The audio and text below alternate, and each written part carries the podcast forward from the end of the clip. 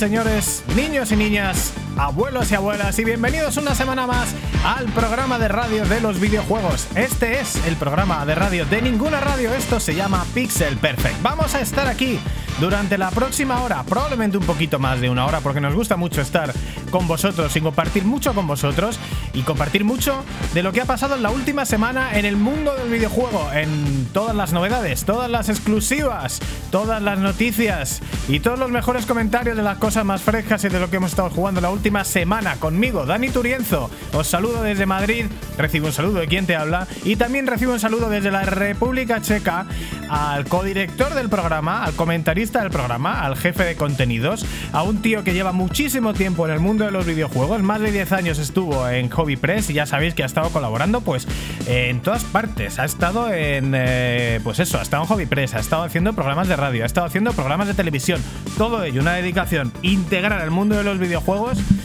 Nacho Hernández, buenas tardes. ¿Qué tal, Dani? Muy buenas. ¿Cómo estás? ¿Todo bien? ¿Todo correcto? Yo que me alegro. Como dice alguien muy famoso, mucho más famoso que yo y que ha trabajado también en muchos sitios, pero vamos, muy proactivamente y muy en lo suyo. Pues bien, encantado de estar otra vez semana aquí. He probado bastantes cositas. Vengo con muchas ganas de explorar la, la actualidad semanal contigo y bueno, de comentaros alguna que otra noticia que ha salido durante la semana y juegos que hemos probado. Y bueno, pues lo iréis escuchando durante este 60 minutos o más, como bien dice Dani, de hoy 2 de junio de 2021, programa número 32 de Pixel Perfect. ¿Qué tal tú, my friend? Pues bien, empanado, empanado, empanado, porque si no me lo llegas a decir tú, no te hubiera abierto el micrófono y tendríamos un gran silencio para empezar el programa. Buen momento para recordar que este programa se graba en directo, como buen programa de radio que es, y que todas las cagaditas entran, incluso aunque las hagamos justo al principio. Aquí no se corta nada. Vamos a estar un montón de rato hablando con vosotros de juegos nuevos, de juegos antiguos, de cosas que han salido y que no nos esperábamos. Eh, tenemos un poquito menos de lo que esperábamos del E3, aunque estamos ya en el último, en la última rampa de lanzamiento. Y tenemos también, como siempre, un montón de música de videojuegos. Vamos a tener música del videojuego de Sony que ha salido también en Xbox MLB The Show y algunas cosas un poquito más retro que le apetecían a Nacho, aparte de otras otros ya grandes clásicos de Pixel Perfect que seguro que os suenan a todos. Eh, yo creo que hasta aquí ya está, ¿no? No hago más sumario. Yo estoy list listísimo vamos, a punto de caramelo para empezar lo que es Pixel Perfect contigo, Dani. ¿Y cómo empezamos, Nacho? ¿Qué hacemos para empezar? Con lo más fresco de la semana. ¿Tienes algo para mí? Pero para empezar, arrancamos. Ah, bueno, arrancamos motores y luego lo venga, y luego los Royal Blood, sí. Yo te quería que dijeras, arrancamos motores, y entonces hacía yo eso. Hay que cortar y empezar de nuevo. bienvenidos a Pixel motores. Perfect, bienvenidos a nuestro programa número 32, Arrancamos motores. Gentlemen, start your engines.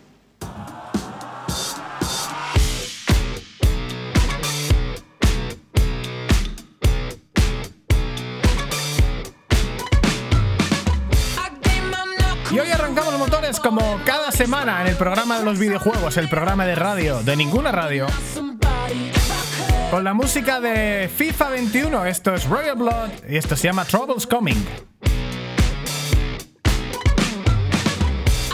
Como cada semana nos gusta comentar antes de empezar con las secciones lo más fresco de la semana. Y tenemos, Nacho, pues eh, ya noticias y novedades de uno de los juegos que más espero yo, que es Horizon Forbidden West. Y creo que también hay salseíto, salseíto al respecto. Hay salseito de, de, este que nos gusta, pero no tanto porque al final se ha montado una polémica absurda sobre este juego, ya que se presentó eh, hace unos días en el Steve Play, el primer gameplay de lo que es Horizon Forbidden West, por primera vez en una PlayStation 5. Y lo que decía, que el salseo nos gusta, Dani, pero a ver, es que vamos a hablar de las mejoras jugables, los avances gráficos o lo que puede suponer la nueva historia. No. Eh, la gente, o mucha gente o poca gente, está hablando del tamaño físico de Aloy, que por lo visto ha engordado. ¿Esto ¿Qué tonterías son estas de, que si el personaje engordado, que si no engordado, que si vamos a, juzgar si nos están poniendo ahora mismo un estándar femenino diferente al que estábamos acostumbrados? Ese tipo de movidas que yo creo que, personalmente no creo que existan en el mundo de los, mundo de los juegos, solo tenéis que ver eh, a los japoneses haciendo videojuegos y las chicas despamparantes que ponen y pasan del tema. En este, en este tema de la polémica, Dani, ¿tú cómo lo has visto? yo particularmente me parece súper absurdo esto. Bueno, pues em, yo lo que veo es que esto significa, cuando hay polémica por cosas chorras, significa que el juego es gordo. Porque. y que tiene una base de fans muy gorda también. Y que tienen un arraigo fuerte con el juego y cada pequeño cambio les hace sentir de una manera o de otra. Algunos a los que les guste y otros a los que no. Se le está criticando, sí, mucho a Sony porque, bueno, pues por el, mundo tan eh, artificialmente inclusivo que estamos generando en los últimos años, eh, se da un tratamiento como demasiado especial a las chicas y entonces no se las quiere hacer demasiado femeninas para no hacerlas objeto y entonces se están pasando por el de la raya por el otro lado, haciéndolo demasiado machorros y demasiado masculinas y también pues eh, realmente a veces tienen poco que ver con lo que es la realidad de las mujeres en el mundo real, pero esto es que al final eh, habrá gente que le encante y entonces eh, yo creo que cuando hay mucha crítica por cosas muy pequeñas significa al final son buenas noticias para la desarrolladora, porque yo creo que es que tiene una gran base de fans y que les importa mucho cualquier cosa que pase. A mí particularmente el cambio del aspecto del personaje no me gusta. Pero ya está. me da igual. Quiero decir, igual que, pues no lo sé, a lo mejor eh, en, un, en un videojuego tienes un personaje muy guapete. Eh, como él es el Uncharted, y en otro tienes un personaje muy feo, como son los Gears of War. A mí, ¿qué más me da? Si el juego es un juegazo y apunta a serlo, a mí particularmente no tengo tiempo para discutir de estas chorradas y lo que quiero es disfrutar de los gráficos, de la jugabilidad, de la música, de la inmersión y de todo esto. Estoy de acuerdo contigo sobre el tema de que mucha gente pues, le toca el corazón porque es un juego muy esperado, etcétera, también. No estoy de acuerdo en absoluto, creo que nos intenten poner un poco eh, un físico más normal sobre el mundo de las mujeres, ni que sean débiles y que la tengan que hacer las fuertes. Vamos, ahí está Lara Croft demostrando que es una campeona desde hace desde 1995, sin ningún tipo de problema. Lo que sí veo también es que mucha gente ha aprovechado este ligero cambio, que yo personalmente no lo veo tan, tan, tan diferente. La tía se ve súper bien, gráficamente o sea, es espectacular el juego, pero yo creo que es un poco también la gente ha tirado por el tema de las consolas, que es que mucho pipero y mucho de Xbox, ¿sabes? Se tiran los, los eh, los trastos a la cabeza yo creo que es algo bastante ridículo y han aprovechado pues simplemente un gameplay de unos no sé cuántos minutos fueron eh, para poner a parir a, Aloy que bueno realmente pues es un personaje muy fuerte está muy rica a quien le guste bien a quien no le guste nada pero ya entra a entrar que si está gorda o no está gorda me parece bastante ridículo. Entiendo que haya gente que, que lo comente de esta manera porque bueno ya tienen sus shows y, y, necesitan de alguna manera crear polémica para que les escuchen no les vean en YouTube o en Twitch pero me parece demasiado exagerado y lo que se ha montado y en vez de hablar de lo que importa, que realmente pues es el gameplay, los gráficos o, la, nueva historia que va a tener el juego, pues hemos estado perdiendo el tiempo un poco en este ruido que se ha montado con el tema de que si Aloy está gorda o no. Bueno, pero lo más fresco. También se le da un poquito más de caña por. Siempre se le da más atención por ser una mujer, pero eh, yo creo que no tiene nada que ver con el tema sexual, es decir, eh, o de género. Es decir, que si aparece el Uncharted 5 y aparece Nathan Drake gordo o con cara de tía, pues la gente también le extrañaría mucho. Yo creo que tiene que ver más con el arraigo al, propio personaje que con ninguna otra cosa. curiosamente, curiosamente, eso es algo que los, con nuestros oyentes pueden compartir donde, Dani. Pues efectivamente lo pueden compartir en nuestro Facebook Pixel Perfect uh, Podcast Videojuegos o pueden compartirlo en nuestro Twitter arroba el Pixel Podcast. Además, cuando contribuís mucho con nosotros y nos metéis mucha caña, pues nos gusta luego mencionaros en el podcast y luego a vosotros os, gusta decir, oh, fíjate, nos han mencionado. Pues eso, pues nada más que tenéis que meteros ahí y hacernos caso para que os lo hagamos nosotros a vosotros. Y mientras tanto, entramos ya en las secciones hablando de cosas que todavía no tenemos en nuestras manos. Sí, señores, una de nuestras secciones favoritas, sobre todo porque tenemos tres. Esto es Made in Japan.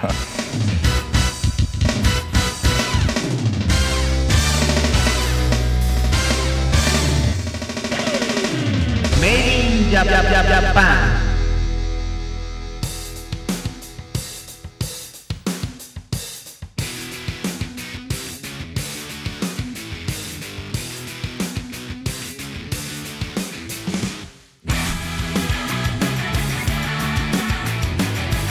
En Pixel Perfect, estás en el programa de los videojuegos. Estás en el programa de radio de ninguna radio y estás escuchando banda sonora de videojuegos, en este caso la banda sonora de MLB The Show 2021 para PlayStation 5 y Xbox Series X y S.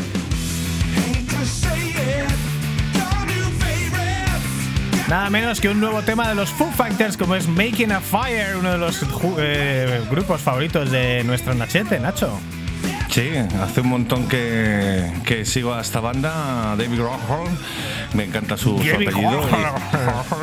Y, nada, el batería, la antigua batería de Nirvana, que luego en el 90, bueno, cuando murió Kurt Cobain, al, no sé si fue al año, se creó el mismo un pedazo de, de disco en solitario, grabando todos los instrumentos por pistas diferentes y que, mira, pues ¿Cuántos años han pasado? Casi 20 años después se sigue dándolo todo en los conciertos y con supuesto con un nuevo álbum y en bandas sonora de videojuegos como es esta, la de MLB Blood The Show también. Menudo nombrecito, MLB The Show, oiga.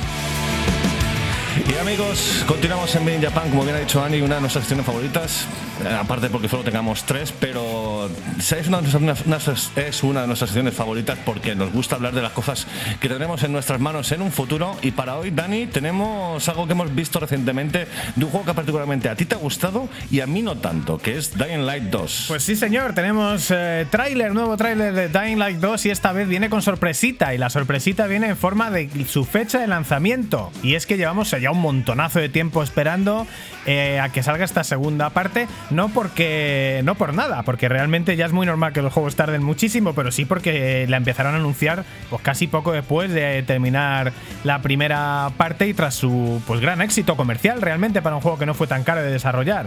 Han sido, bueno, más o menos tres años de espera y con muchísima polémica durante estos años, porque bueno, pues ha habido, ha habido un montón de noticias también, parecido un poco a lo de CD Projekt Red, aunque aquí muchísimo peor. Eh, ha habido entrevistas a más de 10 de los trabajadores de la desarrolladora Techland donde básicamente pues se cagaban en sus jefes, hablaban de lo autocrático que era la empresa, han fichado a gente de Ubisoft para intentar redirigir la, el rumbo de la desarrolladora y parece ser que ni él lo consiguió y todo esto ha salido a la luz pública, ha habido un montón de salseo que ha llevado también a retrasos en Dying Light, pero bueno, esta vez sí, Dying Light 2 tiene fecha de lanzamiento va a ser el 7 de diciembre de este 2021 y de hecho ya se han abierto las reservas, el juego ya se puede comprar en pre-reserva, algo que normalmente desde Pixel Perfect recomendamos no hacer. ¿Por qué? Pues porque luego tenemos sorpresitas, como nos pasó con últimamente con eh, Cyberpunk 2077, que el juego no es ni de lejos lo que prometía ser, o ya nos pasó al principio de la generación anterior también, con juegos como Destiny, que parecía que nos iba a cambiar la vida. Muchos nos gastamos una pasta en la pre-reserva y luego, aunque el juego estaba bien, pues también estaba muy lejos de lo que nos habían prometido y tardó años en estar a la altura de sus propias expectativas. Pero como nosotros fuimos tan tontos de gastarnos el pastón sin saber lo que estábamos comprando, pues mira, Destiny hizo 500 millones de, dólares el primer día. Y esto es algo que, si el producto no está a la altura, no deberíamos ayudar a que pase. En cualquier caso, la segunda parte de Dying Light va a estar ambientada 20 años después de los eventos que vivimos en, Dying Light. Pero lo que hemos visto pues en las mecánicas eh, y eh, en, los trailers, pues eh, más o menos es, es, lo mismo, ya sabéis. Parkour a tope para mantenernos en niveles altos, porque el nivel del suelo pues es un poco lo mismo. Eh, siempre está, el nivel del suelo está siempre plagado de zombies. Y nada, mucha caña, mucha acción, algo de táctica en la planificación de las misiones, algo que a mí me gustó muchísimo, ya que eh, los ciclos de día y noche afectan bastante a la dificultad.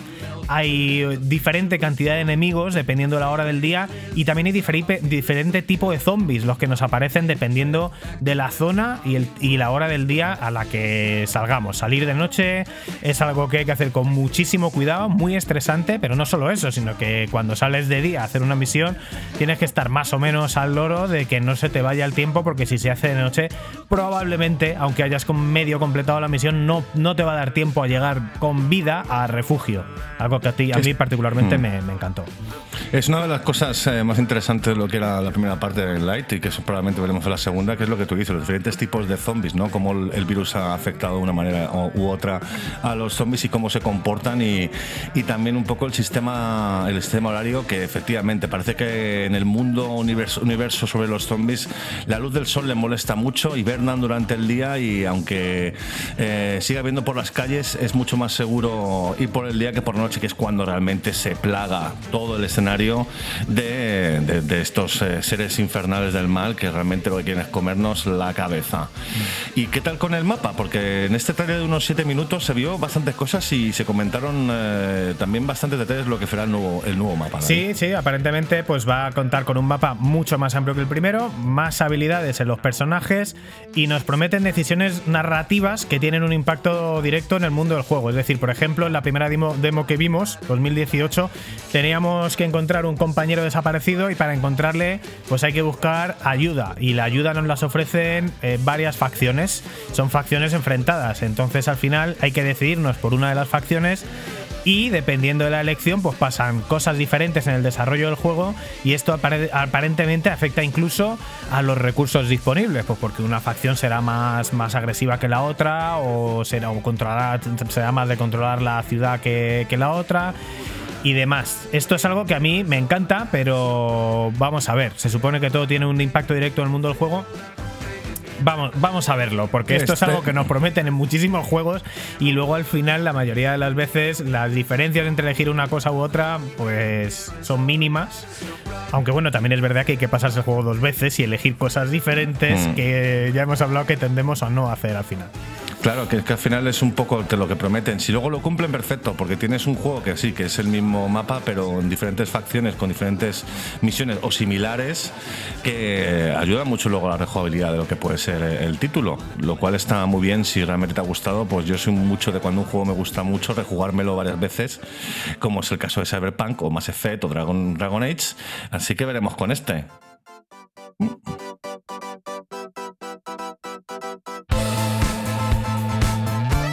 Y aprovecha para callarme porque seguimos con la muy buena banda sonora de MLB The Show. Estos son los Strokes con Brooklyn Bridge to Chorus.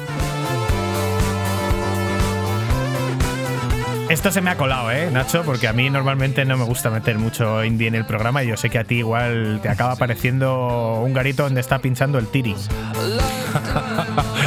Desde aquí un saludo al Tiri, que seguro que nos está escuchando, uno de los personajes más míticos de las noches madrileñas, ah, indies y demás. Sí, al Tiri y a sus amigos también DJs y famosos de la radio y de otras cosas, como Jesús Gallego de la SER y, y Dani Les. En cuanto a gráficos, pues eh, Dying Light 2, pues lo que vemos en el nuevo tráiler mejora con creces la calidad del primero.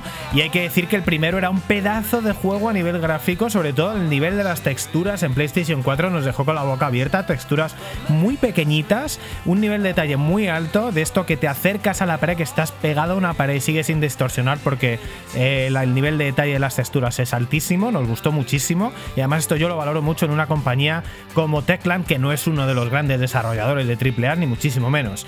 Eh, y bueno, hemos visto pues eso, una, una, mejora importante de la calidad, muy bonito de diseño, muy buen uso de, las luces, bastante detalles en la ciudad, vemos ahí además la ciudad un poco eh, pues ya invadida por la por el por el por, hierbajos y tal, porque evidentemente los humanos no bajan al nivel del suelo, por lo que comentábamos de que está infestadísimo de zombies y, son detalles que me han gustado mucho, aunque sí que es verdad que tampoco se ve un next gen clarísimo, pero sí que se ve una, una mejora importante. De todas maneras, al final lo que estamos viendo son vídeos y hasta que no lo palpemos en nuestras manos no vamos a saber hasta, hasta dónde llega esto. Sí, la verdad es que en el tema de los 7 minutos que han mostrado del, gameplay en este tráiler, lo que dice gráficamente tiene muy buena pinta, las luces son espectaculares. Lo que más me ha sorprendido del tráiler es que parece que, nuestro personaje va a ser un va a tener bastante más acción que lo que lo que era previamente. Se defiende muy bien contra las hordas eh, enemigas, pero también contra los enemigos humanos que nos encontraremos durante las misiones. El tío es un crack, aparte de hacer un parkour maravilloso y que evidentemente el juego invita mucho a recorrer las zonas saltando de un lado para otro y brincando por paredes para no caernos, también eh, parece que va a tener bastante más acción de lo que pudimos ver en, el, en el, número, en la, primera parte, con lo cual a, mí personalmente esto me gusta, porque el primero lo que me faltó un poquito fue eso, más acción, menos parkour y más acción. Y aquí, pues oye, parece que invita un poquito a, no sé, a reventar cabezas con un hacha o con lo que tengamos a mano en este apocalíptico mundo de Light 2. Bueno, Nacho, ¿y tú hemos estado debatiendo fuera de micrófono sobre los juegos de Techland. Eh, tú te has jugado Dying Light 1, eh, yo me lo jugué, me lo jugué además con Nacho Cañas, eh, lo jugamos en cooperativo 100%. Y me pasa lo mismo con Dead Island, que es un juego que también me lo jugué 100% en cooperativo, en este caso en local, con dos teles, dos consolas y dos juegos. En los dos casos, experiencias divertidísimas, pero sí que hay un montón de gente, y creo que tú estás entre ellos, que me dice que estos juegos, jugándolos en eh, single player, pues no acaban de enganchar tanto, incluso se pueden hacer un poco lentos, ¿no?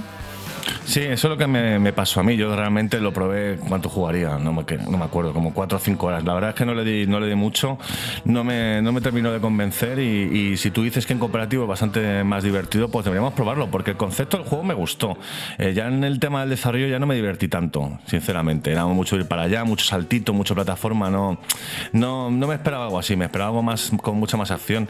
Pero oye, eh, es un buen dato para tener en cuenta de que es un juego en cooperativo y que dos personas, pues parece que se van a divertir mucho más, se pueden compenetrar y, cooperar para lo que es resolver las misiones que tengamos en Dying Light, lo cual es fantástico. Pues nos lo apuntamos para jugar en Pixel Perfect a Dying Light 2 el 7 de diciembre. Es uno de los títulos que a mí me encantan. Ya sabéis que yo eh, no soy demasiado amigo de los AAA y tampoco soy demasiado, demasiado amigo de los títulos pequeños. Me encantan los títulos medianos, los títulos de 10-12 horas que puedan llegar a un muy buen nivel gráfico, muy buen nivel narrativo, muy buen nivel de jugabilidad, sin una gran inversión, sin que sean juegos caros y que te permitan que no te absorban la vida. Uno de ellos puede ser Dying Light 2. Eh, bueno, todavía nos queda medio año y los jugaremos en cooperativo. Os comentaremos más novedades en cuanto las haya.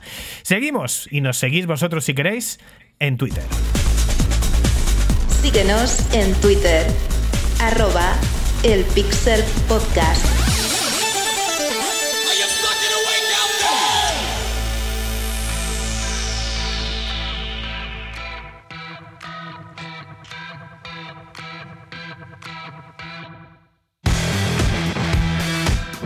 En Pixel Perfect y como todas las semanas seguimos escuchando muy buena música de muy buenos videojuegos. La banda sonora que estamos escuchando hoy de MLB The Show para PlayStation 5 y Xbox Series X. Esta es su banda sonora original. Estos son y nos encantan los Royal Blood con una canción que también tiene nombre de videojuego, Oblivion.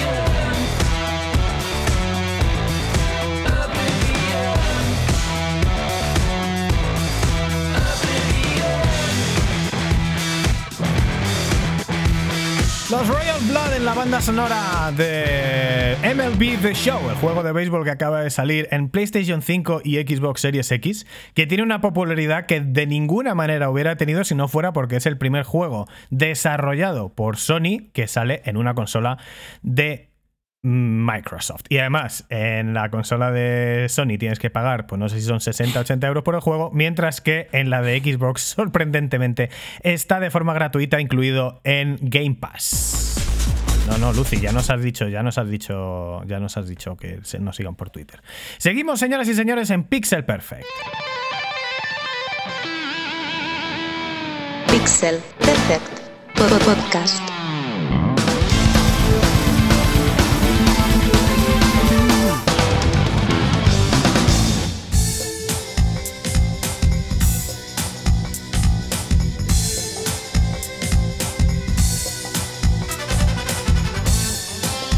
En Pixel Perfect. Seguimos en el programa de radio de ninguna radio. Seguimos en el programa de los videojuegos y estamos ya con las noticias escuchando música que podríamos decir que es retro, que podríamos decir que es de actualidad. Esta es la banda sonora, madre mía, qué tema más legendario. Esta es la canción de Jeffrey de Virtua Fighter 1 para Sega Saturn. Y qué bien suena a Saturn, cómo suena a sus instrumentos de la época, como hacían los juegos japoneses la gente de Sega, qué maravillosas bandas sonoras tenían. Y hemos puesto esta música noticia porque, pues como ya sabéis, la semana pasada estuvimos hablando de, del reciente Virtua Fighter Ultimate Showdown eh, que ha presentado este Sega y que durante esta semana ha estado publicando muchísimos vídeos sobre, sobre lo que va a ser el, el renacimiento de esta maravillosa franquicia de juegos de lucha de Sega y que básicamente podemos llamar que ha sido la, la semana Virtua Fighter, Dani. Uno de nuestros juegos favoritos que siempre nos ha gustado mucho. Además, si escuchaste el programa la semana pasada, Dani Grande, tam- tenemos la coña del Virtua Fighter vs Tekken y ambos juegos nos gusta, es verdad, pero Virtua Fighter es muy especial para nosotros, con lo cual estamos de lo más excitados con la noticia de que Virtua Fighter vuelve más fuerte que nunca. Pues eh, sí, la semana pasada hablábamos con sorpresa, la verdad, de lo que era Virtua Fighter Ultimate Showdown. Sobre todo que no nos gustaba mucho la elección del nombre, ¿no? Porque eh, ya el juego salió. eh, salió el Virtua Fighter 5 para Play 3 y Xbox 360. Y luego salió la versión ya con todo mega completo. eh, llamada Final Showdown. Entonces hay un nuevo remaster y se llama casi igual que el anterior, Ultimate Showdown. un poco sorprendidos. un anuncio así del juego que casi iba a salir inmediatamente. No sabíamos muy bien cómo encajar este nuevo lanzamiento ya que además llega solo a, a PlayStation 4, al menos de momento, cosa rara, porque además ahora mismo Sega siendo, digamos, un freelance, ¿no? Un eh, agente libre y desarrollador independiente, pues qué raro que saque de repente un juego así un poco de nicho eh, para PlayStation 4, cuando lo que le interesa es darle mucho mercado, ¿no? Y quizá los juegos de lucha no lo tienen. Pero bueno, hablamos también eh, hace un tiempo de que Virtua, de Virtua Fighter eSports, eh, una versión del juego eh, de eSports que veíamos que anunciada a bombo y platillo por parte de Sega en el Tokyo Game Show 2020 y, y su lanzamiento en Japón. Bueno, pues lo que hemos sabido en su lanzamiento, que ha sido de repente ya, es que es el mismo juego. Eh, Virtua Fighter eSports es el nombre del juego en Japón y Virtua Fighter Ultimate Showdown es el nombre del juego en el resto del mundo. ¿Por qué?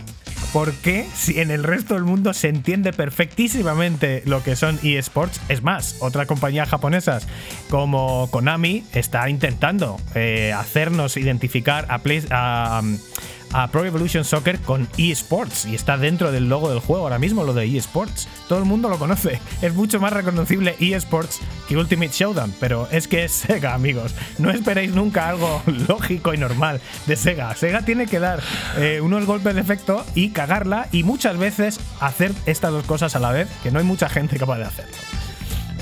Es nuestra querida Sega, como siempre ha sido. Y bueno, pues básicamente eh, nos sorprendió bastante el hecho de que al final el famoso Virtua Fighter eSports este, que esperábamos que fuera un Virtua Fighter 6, pues no es otra cosa que una revisión de lo que fue el Virtua Fighter eh, Final Showdown, que incluía un nuevo personaje en, lo que era la saga y el regreso también de Takarashi, que es el sumo famoso este, que a mí no me gustaba nada jugarlo. Y bueno, eh, con este anuncio de que salía para PlayStation 4 recientemente, que es una especie de remake, ¿qué, han- qué novedades han traído? Aparte Pues, de. Lo que habíamos hablado la semana pasada, novedad, eh, los gráficos renovados, algunos pequeños cambios mecánicos en personajes para hacer todavía más equilibrado el juego, que es en lo que más destaca. Para mí probablemente es uno de los juegos más equilibrados de la historia eh, a nivel de lucha, o por lo menos eh, en la parte de lucha en 3D. Pero claro, lo que ya sabiendo y viendo el juego, lo que más destaca es la faceta online. Y más que por el modo online tradicional de jugar uno contra otro, buscar un match y ya está, es por el giro este a eSports, que por lo que sea no lo quieren promocionar como tal en, Europa, que nos invita a interactuar continuamente a meternos en torneos, ya sea como participante, como espectador o como las dos, que es algo que me, que me gusta muchísimo. Es decir, tú puedes entrar en un torneo y decir, oye, te toca jugar, pues juegas. Pero también tienes la. Es una, una especie de YouTube. O sea, tú entras en el torneo y dices, venga, aquí están los 14 que van a jugar. Pues te toca el tercer combate, pero mientras tanto tú ves ahí a los, a los usuarios que están en el torneo y en una pantalla, incluso con un chat, ves el, el combate que están jugando ahora. Entonces, eh, bueno, pues además, si te clasificas, pues tienes la oportunidad de haber analizado a tus rivales, lo cual en, en modo eSports, pues estupendo. Pero es que además a mí esto me encanta ya no solo por el rollo eSports, sino por el rollo rey de la pista de toda la vida. Este torneo puede ser un torneo con gente de todo el mundo en plan súper competitivo. O puedes hacer un torneo con tus colegas y es el típico rey de la pista de los recreativos. Que habrá gente que nos escuchéis que no lo, lo conozcáis, pero no deja de ser brutal. Incluso puedes tener varios eh, jugadores en una sola, en una casa y tener otros cuantos en otras casas, por ahí desperdigados, todos con el casquito, todo lo que sea socializar, pasarlo bien. Son partidas rápidas y es súper compatible con modo party en casa. Y esto a mí es lo que más me está llamando la atención. Esto es una cosa que realmente no es nueva, hecha por Sega, sobre todo en Japón, que allí tenía un Virtua Fighter era súper amado. Y los arcades de Sega, las máquinas eh, que, que tenía el Virtua Fighter, eh, tenían una entrada de tarjeta en la cual tú metías una tarjeta personal en la cual podías guardar tus, eh, tus victorias o los ítems que habías conseguido, pues no sé, eh, nuevos, nuevos vestiditos y demás. Y de hecho lo que hacía Sega con estas partidas era luego reproducirlas en todos sus arcades para que todo el mundo pudiera ver eh, batallas entre, eh, ah, no sé, pues un, dos jugadores en, Osaka lo podían perfectamente ver en Tokio, en un Sega de, de- Tokio. Con lo cual, ahora lo que han hecho ha sido utilizar el online para poder disfrutar de esto y que nosotros pues podamos disfrutar de lo que va a ser un, torneo de Virtua Fighter, como bien has dicho, mundial o hecho por nuestros amigos y luego poder ver, pues mira qué pedazo de combo le he hecho aquí o mira que, de qué manera más humillante me ha ganado, ¿no? Al final tirándome del ring o lo que sea, que es una de las cosas más interesantes que tiene Virtua Fighter.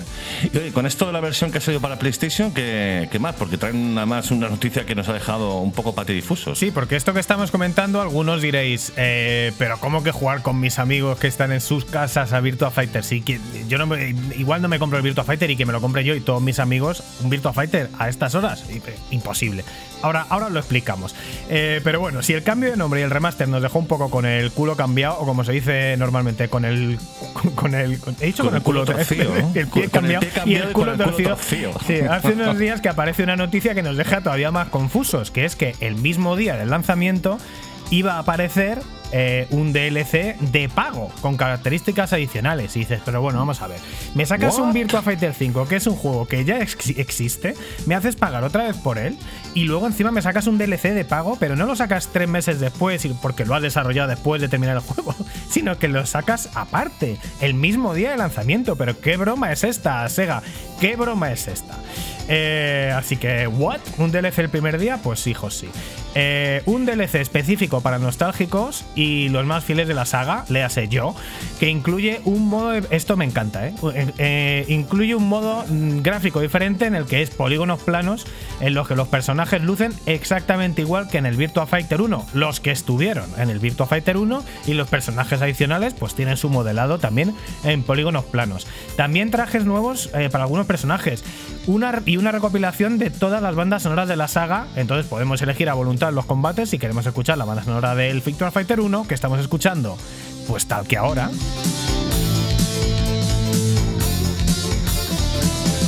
O la de Virtua Fighter 2, o la del 3, o la del 4, o la del 5 directamente. Y también, además, los escenarios son los del Virtua Fighter 1.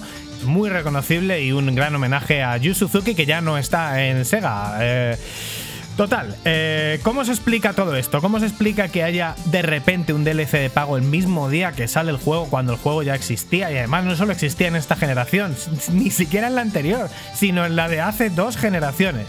Bueno. Pues esto se explica con un golpe de efecto de Sega y Sony porque desde hoy mismo, día 2 de junio de 2021, Virtua Fighter 5 Ultimate Showdown está incluido con PlayStation Plus en todo el mundo, para todos los suscriptores. De lanzamiento, que es un golpe de efecto que suele hacer eh, la competencia directa, que es Microsoft, un exclusivo y el día de lanzamiento gratuito para los suscriptores y sin tener que pagar nada. Eso sí, el DLC, si lo quieres, sí que tienes que pagarlo. 10 euros.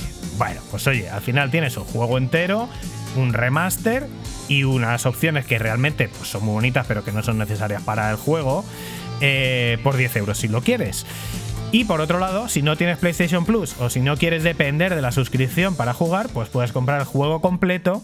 Y si compras el juego completo, el DLC sí va incluido. O sea que lo que hacen no es que tengas que pagar por el DLC. Es que si vas por la suscripción te quitan un cachitín del juego, pero es un cachitín solo estético. El juego en sí y todas las funcionalidades están ahí. Eh, así que nada, el juego entero, si lo quieres comprar para tenerlo forever, son 30 euros y el DLC va incluido. O sea, al final lo que parecía un puto desastre, pues para mí tiene tiene ese cara- ese ese estatus de golpe de efecto para devolver a Virtua Fighter al primer plano videojueguil, porque de esta manera se aseguran de que va a estar en la biblioteca a nivel mundial de los 47 millones de suscriptores que tiene PlayStation Plus. Así que, pues eso, un juego que de Muy otra manera noticia. quizás sería más o menos mm, de reducido alcance, pues el día 1 lo tienen 47 millones de tíos dispuestos a pegarse de hostias eh, online con sus colegas o con desconocidos de todo el mundo. Eso es muy, muy, buena, muy buen movimiento por parte de Sega, sobre todo para dar, dar la oportunidad a la gente que no conocía este juego, que simplemente le gustaba más Tekken porque era más sencillo de jugar. Aquí una coñita y una pullita para mis amigos del Tekken. Pues eh, es muy buena, muy buena idea porque así puedes tener un juego gratuito que es Virtua Fighter 5, le lo puedes probar, lo puedes intentar eh, dominar y si te gusta, pues para adelante. O sea que además lo que necesita Virtua Fighter es más jugadores, más competición porque es un juego muy competitivo, realmente te pica un montón y jugar contra otra gente que sabe jugar tan bien como tú es un desafío maravilloso. Y lo que tú decías antes, en los arcades lo del rey de la pista era muy divertido, hasta que no te vencieran no salías y tenías mogollón de oponentes, pues aquí igual. A disfrutar de la gente que no conoces para, para partiros la pana online en Virtua Fighter Ultimate Showdown. Eso Casi sí, nada. para los que no conozcáis bien Virtua Fighter, nos recomendamos que hagáis lo que se hace en juegos como Tekken, de que ahora me he hecho una partida con uno y ahora me he hecho una partida con otro, personajes que no conozco. Virtua Fighter es un juego bastante técnico, entonces eh, es súper disfrutable, pero sí que a principiantes es recomendable coger un probar un poco todos los personajes, coger uno que te guste, profundizar un poquito con él y profundizando un poquito en el personaje vais a poder disfrutar de un juego que es brutal cuando más o menos lo controlas. Y ya por último os cuento que PlayStation Plus también regala otro juego este mes que es Star Wars Squadrons, así que eh, pues mira, ahora mismo Star Wars Squadrons lo podéis jugar dentro de la suscripción tanto en PlayStation 4, 5 y en... eh, eh, en Xbox, eh, Xbox One, Xbox One X y Xbox Series X y S. La Virgen con los nombrecitos. Tenemos más noticias, Nacho. Y tenemos más noticias también de PlayStation con una noticia que, bueno, igual nos aligera un poquito, nos ayuda a que haya un poquito más de stock de PlayStation 5. Continuamos jamás hablando de, de PlayStation y de Sony porque realmente eh, sorpresón. PlayStation Direct llega a Europa y aunque bueno, aunque PlayStation tiene su conocidísima tienda para comprar juegos y suscripciones digitales, la única manera que había hasta ahora de comprar consolas y accesorios era acudiendo a tiendas de terceros, ya físicas, ya sea físicas como por ejemplo Game u online como puede ser Amazon. En septiembre de 2019 Sony lanzó en Estados Unidos PlayStation Direct, una tienda online donde se pueden comprar directamente todos los artículos físicos de PlayStation, como puede ser unos mandos, las cámaras, los juegos con sus cajitas y lo más importante, las consolas. Ahora Sony ha revelado los planes de expansión de esta tienda, PlayStation Direct, que va a Europa en algún momento del año y que se supone que va a ayudar a solucionar los problemas de stock, permitiendo comprar una consola por persona. Eh, No todo es tan feliz. De hecho, la mala noticia es que de momento no llegará a España. Los primeros países europeos que van a tener eh, este, esta nueva tienda va a ser Francia, Luxemburgo, Reino Unido, Irlanda, Países, eh, Países Bajos, Bélgica y Alemania. Así que nos tocará esperar en nuestro país. Nos va a tocar esperar en nuestro país. También desconocemos si se van a poder comprar cosas en. Eh, pues en la tienda a lo mejor de Francia que la tenemos al lado, ¿no? Eh, para poder traerlas a España. Pero bueno, al final, pues mira, tenemos tienda online de, de- La verdad que es un poco raro que a día de hoy no se puedan comprar juegos físicos en la store de PlayStation, la store normal, y que haya que acudir a otra tienda también de Sony para el tema físico. Pero bueno, pues oye, es que es una compañía japonesa y los japoneses, pues que son así. No podemos hacer nada. Somos especialitos. Pero sí, que sí que es- eh, esperemos que sea una gran ayuda poder comprar eh, directamente a PlayStation porque se supone que ahí, pues eso, claro. Eh, si van a poder solo van a vender una consola por persona, pues esto ayudaría a que por fin haya stock para quienes quieran comprar una PlayStation 5, que lo puedan hacer tranquilamente, porque seguimos con problemas para encontrar consolas, tanto Play 5 como Xbox Series X, y ya ni te cuento de gráficas de, de hecho, hoy en Amazon han sacado nuevas eh, unidades de Xbox Series X, a ver si, si escucháis hoy mismo el programa, a lo mejor tenéis suerte y podéis comprarlas aún, pero probablemente esto se creo que se anunció como hace 6-8 horas, con lo cual ya complicado que esté alguna disponible. complicado.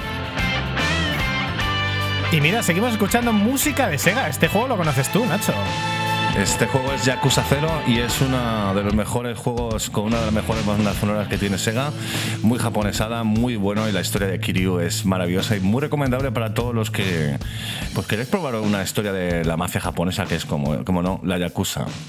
Y que el mal de las músicas hablo de la música. Ah, ah, efectivamente. Y se acaba la música. se acaba la Pero música. continuamos Es espectacular. en noticias en Pixel Perfect. ¿Con qué, Dani? ¿Qué vamos a escuchar ahora? Pues Uh, estamos escuchando la banda sonora de Test Drive 5. Esto salió en PC eh, y en PlayStation 1. Estos son los Suena muy Shifter. noventero, ¿eh? Sí, sí, sí, Este de solo suena muy, muy noventero, sí. Música industrial total con los Pitch Shifter Genius. Y hablamos de más noticias, hablamos de Unreal Engine 5. Unreal Engine, que es uno de los, de los motores fetiche. Actualización de uno de los engines por antonomasia para el mundo de los videojuegos y para otras producciones. Porque ahora mismo se está usando Unreal 4 para producción de series como. eh, de, mucho, de mucho presupuesto, además, como es de Mandalorian, de Star Wars. Eh, pues nada, ha habido una presentación de Unreal Engine 5. No quiero aburriros con detalles técnicos, pero vamos, que se ve eh, pues son unas creaciones espectaculares. Se ha visto el rendimiento en PC, se ha visto el Unreal eh, Engine 5 en Xbox Series X y parece una cosa verdaderamente bestial. Lo que más, lo más destacable, bueno, pues eh, evidentemente es una demo técnica, las demos técnicas siempre son increíbles a nivel de gráficos, pero bueno, hemos visto que incluye una tecnología parecida al DLSS para, para el mundo AMD, lo cual pues hace que aunque el juego se renderice a una la resolución nativa sea baja, se pueda reescalar y mantener una tasa muy alta de frames eh, a 4K. Y esto es algo estupendo porque esto es algo que tienen las gráficas en PC de, eh, de Nvidia, pero en las, las de mm, las de AMD hasta día de hoy no lo tienen y las consolas tampoco, que es a do- donde más me interesa a mí. Entonces esto puede que nos haga subir el rendimiento de las consolas de las dos, porque la porque tanto la Xbox Series X y S como la PlayStation 5 usan chips de AMD y todo lo que sea aumentar rendimiento y que los juegos sean mejores, más fluidos y más bonitos. Pues mejor para todos, así que nada, veremos a ver cuándo llegan los primeros juegos para estas consolas y para PC de Unreal Engine 5. Y continuamos en noticias con más cositas eh, técnicas como es el famoso Dolby Vision y Dolby Atmos que se confirma que durante los dos primeros, años va a ser exclusivo para Xbox Series y X y S. ¿Qué es el Dolby Vision? Pues es como un HDR pero más bestia. Dani, ¿qué es el HDR? ¿Qué hace el HDR? Pues el HDR lo que hace es que multiplica como por 100 más o menos la, la profundidad de color que tienes en una tele normal. Entonces, cuando tienes el HDR activado, el nivel de brillo máximo es muchísimo más alto. Mientras que el nivel de oscuridad máxima y el nivel de profundidad de negros también es más bajo y también pues nos ofrece, nos puede ofrecer eh, imágenes en pantalla que tengan unas áreas muy oscuras y otras muy, muy, muy brillantes. Y esto lo hace muy bien el HDR y en teoría, yo no lo he visto, el Dolby Vision es lo mismo, pero más a, a lo bestia, sí. Más a lo bestia, pero vamos, tú con, eh, cuando probaste las consolas de series X y S, el auto de HDR, estabas muy feliz con él, ¿no? Se veía muy bien. Sí. O sea que básicamente con esto, además viniendo de la gente de Dolby, pues puede ser un pelotazo gordo. También eh, va a ser exclusivo Dolby Atmos, que no es otra cosa que el sonido de ultra alta definición para sistemas home cinema y auriculares. Ambas tecnologías son increíbles, eh, pero requieren tener un sistema audiovisual de muy alta gama y también increíblemente caro. Así que veremos cuánta gente podrá utilizar eh, estos sistemas en, las consolas de Xbox Series X y S. Pero oye, está ahí, lo podemos utilizar si lo tenemos, si no, pues bueno, es una, es una cosa más que podemos actualizar para el futuro.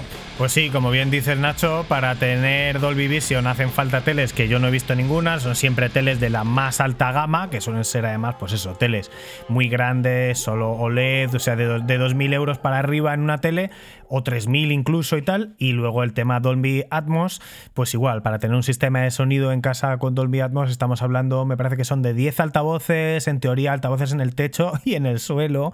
Hmm. Eh, y hablamos de unos setups que pueden rondar entre 5 y 10 mil euros. Pero claro, esto para gente con mucha pasta, pues bueno, y que quiera el super lujo, pues solo lo tiene de momento con Xbox Series X. Sí que llevamos tiempo esperando para ver qué pasaba, porque sí que hay auriculares con, con eh, Dolby Atmos. Se estaban haciendo esperar en esta nueva generación y parece ser, pues lo que acabamos de ver, que hasta dentro de dos años no van a llegar a PlayStation 5 y tienen la exclusividad con, uh, con, Xbox Series X. Y hasta aquí las noticias. Tenemos una, una mini sección de titulares que a Nacho además le encanta por la música de Katamari Damacy.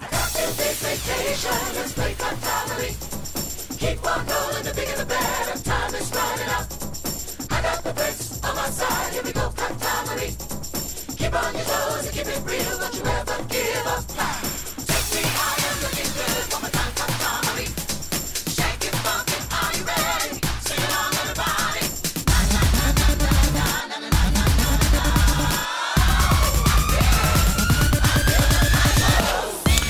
Y esta semana en titulares, amiguetes, tenemos cositas muy interesantes como puede ser Dragon Quest 35 aniversario, que hace nada, hace justo seis días Square Enix presentó sus planes para su maravillosa franquicia de rol. Muchos juegos, la verdad es que han presentado muchos juegos, muchos remakes eh, de los antiguos juegos, pero destacando sobre todo uno por ser el favorito de muchos jugadores, como es el Dragon Quest 3, que van a hacer una versión eh, eh, alta definición 2, 2D remake, que tiene una pinta excelente. Y como guinda del pastel, un nuevo juego de la serie, Dragon Quest 12, que aún no tiene fecha de salida, pero que se ha confirmado que será un juego enfocado al público adulto, lo cual yo veo muy bien porque aunque Dragon Quest 11, que hice la review hace, hace unas semanas, me encantó, eh, quiero decir que lo que faltaba hace un poco era un poco el extra un poquito más, para la gente madura como nosotros, como yo, y sobre todo algunos enemigos que son espectaculares, a otros eran un poquito infantiloides, aunque ya sé que nuestros amigos de, de Modo 7 Podcast les gustan mucho los limos, que son estas gotitas con carita alegre a mí la verdad es que luchar contra gotitas no me, no me hacía mucha gracia. Pero bueno, Dragon Quest es lo que tiene, es parte de la historia. Así que nada, muy bien. Le tengo ganas al próximo Dragon Quest 12 eh, y sobre todo echar un vistazo al Dragon Quest 3, eh, que sinceramente tiene pintaza. Seguimos en Pixel Perfect. Seguimos en el programa de radio de ninguna radio. Y seguimos con mucho ritmo hablando de titulares.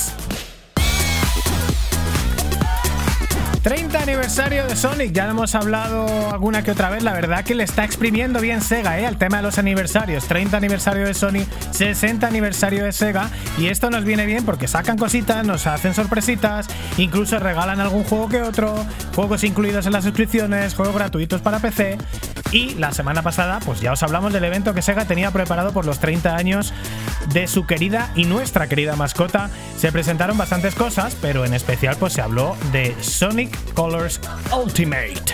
Eh, que no es otra cosa que un remaster del juego que salió en la Nintendo Wii en 2010. Juegazo. Se confirma que saldrá el 7 de septiembre en casi todas las consolas actuales y para PC. Sonic siempre es bienvenido en la casa de todos. Y continuamos en titulares amigos con la fecha de Far Cry 6, eh, que se ha sido confirmada, que de hecho es una de las sagas favoritas de Dani. Y querido amigo Dani, tendremos que esperar hasta el próximo 7 de octubre de 2021 para disfrutarlo. Hablaremos de este juego más adelante en futuros podcasts, pero sin duda Dani le tiene muchísimas ganas. Le tengo muchísimas ganas porque, pero es que soy un desastre. ¿eh? Yo tengo ya el Resident Evil 8 aquí aparcado eh, cuando todavía no me, no me he hecho el 7 y ahora que el 5 es uno de los millones de juegos que dejé a medias, Far Cry 5, ahora ya tenemos, estamos a las puertas del Far Cry 6. Me te comprometo a hacer una review y una crítica del Far Cry 5 porque tengo cosas que decir, algunas maravillosas y otras no tan buenas, de Far Cry 5. Y atención, después de haber hablado de una de las eh, recreativas más icónicas de la historia de los videojuegos, como es Virtua Fighter 5, pues tenemos nuevos recreativos en Madrid. Sí, señor, en el centro comercial ABC Serrano presenta un salón arcade gratuito a modo de museo, donde pues disfrutaremos de muebles como Street Fighter 2, Virtua Tennis o Tetris. Así que si pasáis por Madrid, no dejéis de acudir. Además que es un barrio, pues ya sabéis, el barrio Serrano, que con gente top que conocida en el mundo de los videojuegos, ¿no? Como Luis Bárcenas, el pequeño Nicolás, José María Aznar y gente amigo de sus amigos y gente que siempre siempre Echenique saludaba. también está por ahí, ¿eh? ¿Perdón? No nos olvidemos. Que Echenique también anda por ahí. Echenique si no es también. en el de Serrano, es en el de barrio de Salamanca. O sea que nos, venden la moto y luego son todos unos hijos de puta. Pues nada, está bien ahí en los comentarios. Pues nada, gente que siempre saludaba. También tenemos, eh, como bien dice Nacho, una persona eh, muy relacionada con el mundo de los, eh, de los videojuegos y del cine, porque es un Transformer él en sí mismo, que es Echenique. Y tenemos, y tenemos ¿Por qué también. creéis que no nos gusta hablar de política? Porque al final nos ponemos a parir a todos. Son todos hijos de puta. No, por favor, que me da algo. Tenemos cosas de. ah, de JJ Abrams y un videojuego mítico legendario de Valve. Que es no, otra cosa que Portal de Movie, que bueno, este señor JJ Abrams confirma que la película de Postal eh, sigue en desarrollo y bajo la producción de Warner Bros. Buenas noticias que el séptimo arte incluya cada vez más historias vistas en videojuegos. Tenemos muchísimas cosas preparadas. También tenemos, por ejemplo, tengo unas ganas de verlo del Resident Evil de la, la serie Netflix. De hecho, hace una semana un par de semanas han sacado, creo que era la quinta temporada de Castlevania. Así que sí, que se mezclen más cosas porque los videojuegos, en muchos de ellos, tienen una historia muy profunda que perfectamente se pueden llevar a series o a películas. No es el caso de Mario Bros, no es el caso de Mortal Kombat 1, la última no la he visto, y tampoco es el caso de Street Fighter The Movie. Pero oye, las cosas van cambiando lentamente en lo que es el mundo del cine relacionado con el mundo de los videojuegos. Bueno, las cosas, yo diría, yo siempre digo lo mismo últimamente, no es que cambien las cosas, es que el mundo del cine no es lo que era, el mundo del cine no genera ni de lejos lo que generan los videojuegos y a mí me parece pues eh, una estrategia desesperada para encontrar gente que vea películas, que es hacer películas sobre cosas que de- sí les interesan de verdad, como son los videojuegos y... mm, la verdad que Portal, juego, videojuego absolutamente legendario, también increíble para jugar en cooperativo, pero joder, eh, cosas de Portal de Movie, genial, ¿no? Pero ¿os imagináis lo que sería una peli de Half-Life? Nuestro querido Gordon sería espectacular. A ver si sacan el Half-Life 3, que lo dudo, pero oye, eh, al menos estás disfrutando del Alex, te lo acabaste, ¿no? Eh, ¿Cuál? El Half-Life Alex en, en VR. me lo voy a haber acabado. Empecé con la obra en casa y no he podido jugar más. Y entonces, ahora mismo, con todo, con todo hecho manga por hombro, pues no puedo, no puedo, porque tengo todo. Tengo que no contratar te todos puedes los poner las gafas y ya está. ¿Cómo? No te puedes poner las gafas y ya está, conectas el PC, te lo llevas a algún lado y, y Eh, punto. sí, eh, más o menos. Más, no, hay que estar cerca del router y ya no me gusta jugar tanto por wifi, me gusta más poner el cable. Ah, ya. Es un Ya lo poco, comentaste, sí, Es un que con el cable va complicado. bastante mejor. El ordenador Mm. cada día está en un sitio. Bueno, en fin, da lo mismo. Eh, seguimos en Pixel Perfect y seguimos con cosas muy especiales. Entramos ya en quemando controles. Pixel Perfect.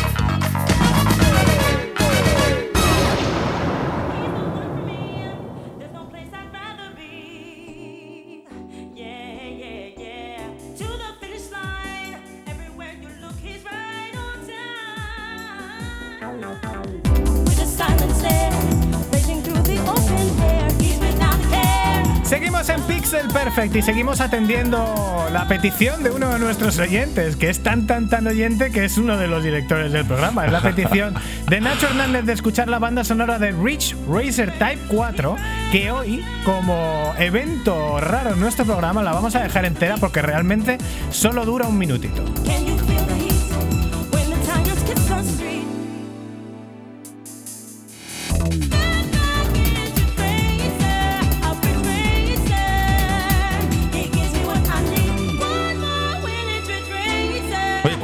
Último Ridge Racer? Ya hace un- yo el último que jugué fue el de PSP y ya no, no he vuelto a jugar a ninguno más.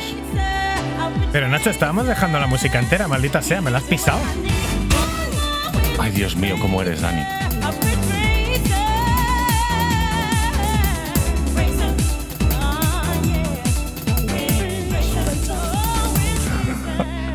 Mira, ves, y ahora en el parón de la canción te comento que el último juego que jugué fue la 360. Ah, 360. Ok, ha pasado el tiempo.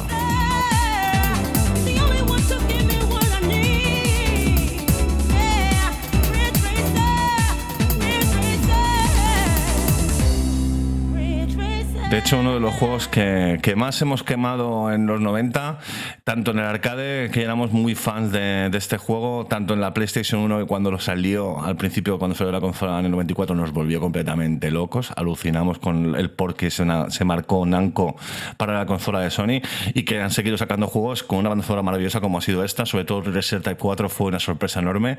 También Rage Racer, que era otro juego dentro de la saga que era completamente. Bueno, estaba más o menos eh, eh, igual, pero cambiaron el nombre. Un, juego, un pedazo de juego muy divertido también de, de velocidad. Y ya a partir de ahí jugué de PSP y no he vuelto a jugar a ninguno. Pero oye, a ver si sacan alguno de vez en cuando. Venga, pues seguimos en Pixel Perfect, seguimos escuchando música de Ridge Racer Type 4, que parece que ha animado los corazones.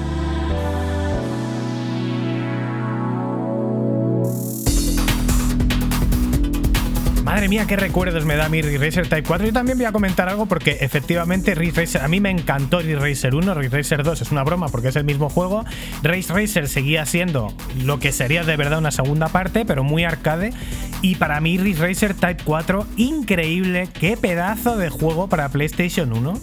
Eh, era más realista, mucho más realista a nivel gráfico y, mucho más impresionante Gran Turismo, pero a nivel de jugabilidad pura, con una jugabilidad arcade, pero con un desarrollo eh, muy adaptado a las consolas, con customización de los coches, un montón de coches, un montón de circuitos, un montón de variantes de circuitos, con cosas que podías ajustar del coche, pero en modo arcade no era en plan eh, técnico como es eh, Gran Turismo. Una banda sonora impresionante, yo me acuerdo que hice el logo de nuestro programa y lo llevaba en el capó del coche y lo hice, pero no, no lo hice, claro, en la PlayStation lo hacías píxel a píxel en un editor de imágenes que tenía. Madre mía, impresionante, ¿eh? Para mí uno de los mejores juegos de la época de la primera PlayStation. Vamos a hablar ya de los juegos que hemos estado jugando esta semana. Nacho, tú has seguido, si no me equivoco, con Days Gone. Sí, con Days Gone, que, que lo empecé como hace una semana y pico y, y llevo bastante. Estoy casi al final y que, bueno, que quería comentaros un poquito porque es un juego que es famoso recientemente por ser el segundo juego de PlayStation Studios que aparece en PC. De hecho, cuando enciendes el juego, pues aparece el logo de PlayStation Studios con la X, el cuadrado, el triángulo y el rectángulo de, tan famosos de, de la Sony PlayStation. Y es como, joder, tengo este juego en, Play- eh, en PC, qué maravilla. Pero también en su momento fue polémico por el estado en el que salió el juego lleno de bugs. Que los parches, de hecho, han ido arreglando durante el tiempo y una vez ya se arregló el juego, la gente pudo apreciar mucho mejor lo que es este título de zombies que nos introduce en un mundo apocalíptico en lo que es el Estados Unidos actual, donde básicamente el estilo de vida se ha ido al garete después de que millones de personas sucumbieran al virus zombie. Como pasa en todas las películas de zombies, como pasa en todas las series de zombies, pues eso, que de repente un día el mundo se va a la mierda y, y la vida humana pues apenas vale porque está todo, todo el mundo no se fía de nadie, eh, tienes que hacerte fuerte y si alguien tiene recursos y tú eres más fuerte que esa persona, pues te lo cargas y se acabó. En este título encontraremos a Deacon St. John, que es un exmilitar americano versado en el uso de armas, motocicletas y con una habilidad eh, de exploración tremendas. El mundo que presenta Days Gone se desarrolla en un mapa enorme situado en el estado de Oregón, donde el objetivo desde el principio será sobrevivir. El hilo conductor nos llevará por diferentes objetivos que pasan por buscar a una esposa perdida que queremos muerta, pero que el protagonista no pierde la fe en absoluto. Es algo que, que muchas de las eh, misiones eh, que estaremos realizando en el juego está muy presente.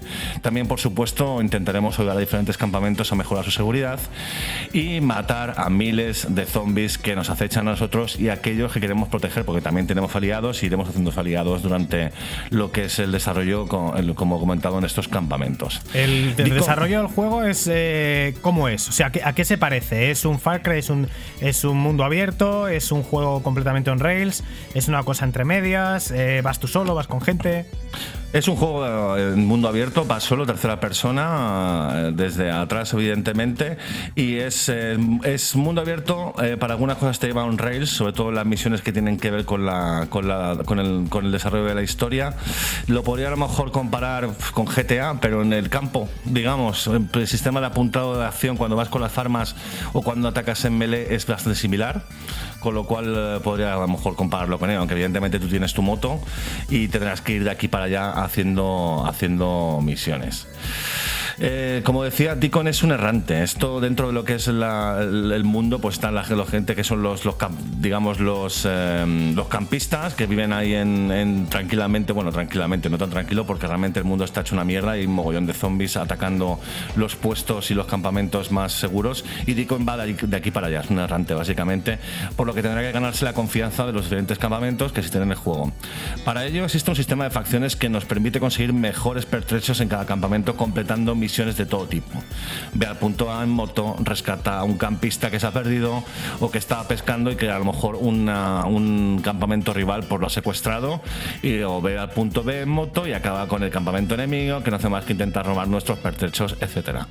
Para sobrevivir a todas estas misiones contamos con armas cuerpo a cuerpo como cuchillos o bates que son bastante silenciosos o todo un arsenal de armas que van desde pistolas a recortadas pasando por ametralladores, rifle de cartera- eh, rifles de eh, francotirador por ejemplo, que son muy útiles para, para antes de llegar a un, campamento enemigo cargarte algún que otro, pues eso, a base de balazos desde la distancia. Todo esto imagino que con el típico sistema de ir ganando habilidades, ir subiendo de nivel, pudiendo mejorar armas.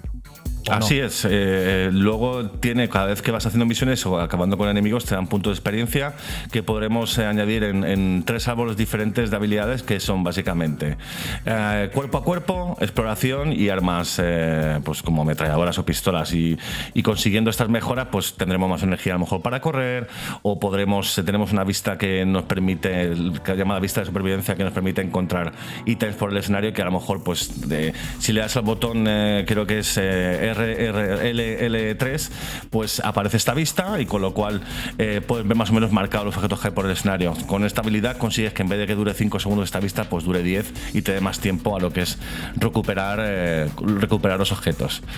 Por supuesto, también eh, cada arma tiene sus ventajas y en qué situaciones las usemos pueden tener más ventajas o desventajas. Por ejemplo, como comentaba antes, disparar un arma hace ruido y puede atraer a decenas de enemigos a nuestra posición, ya sean zombies o, o enemigos de un campamento.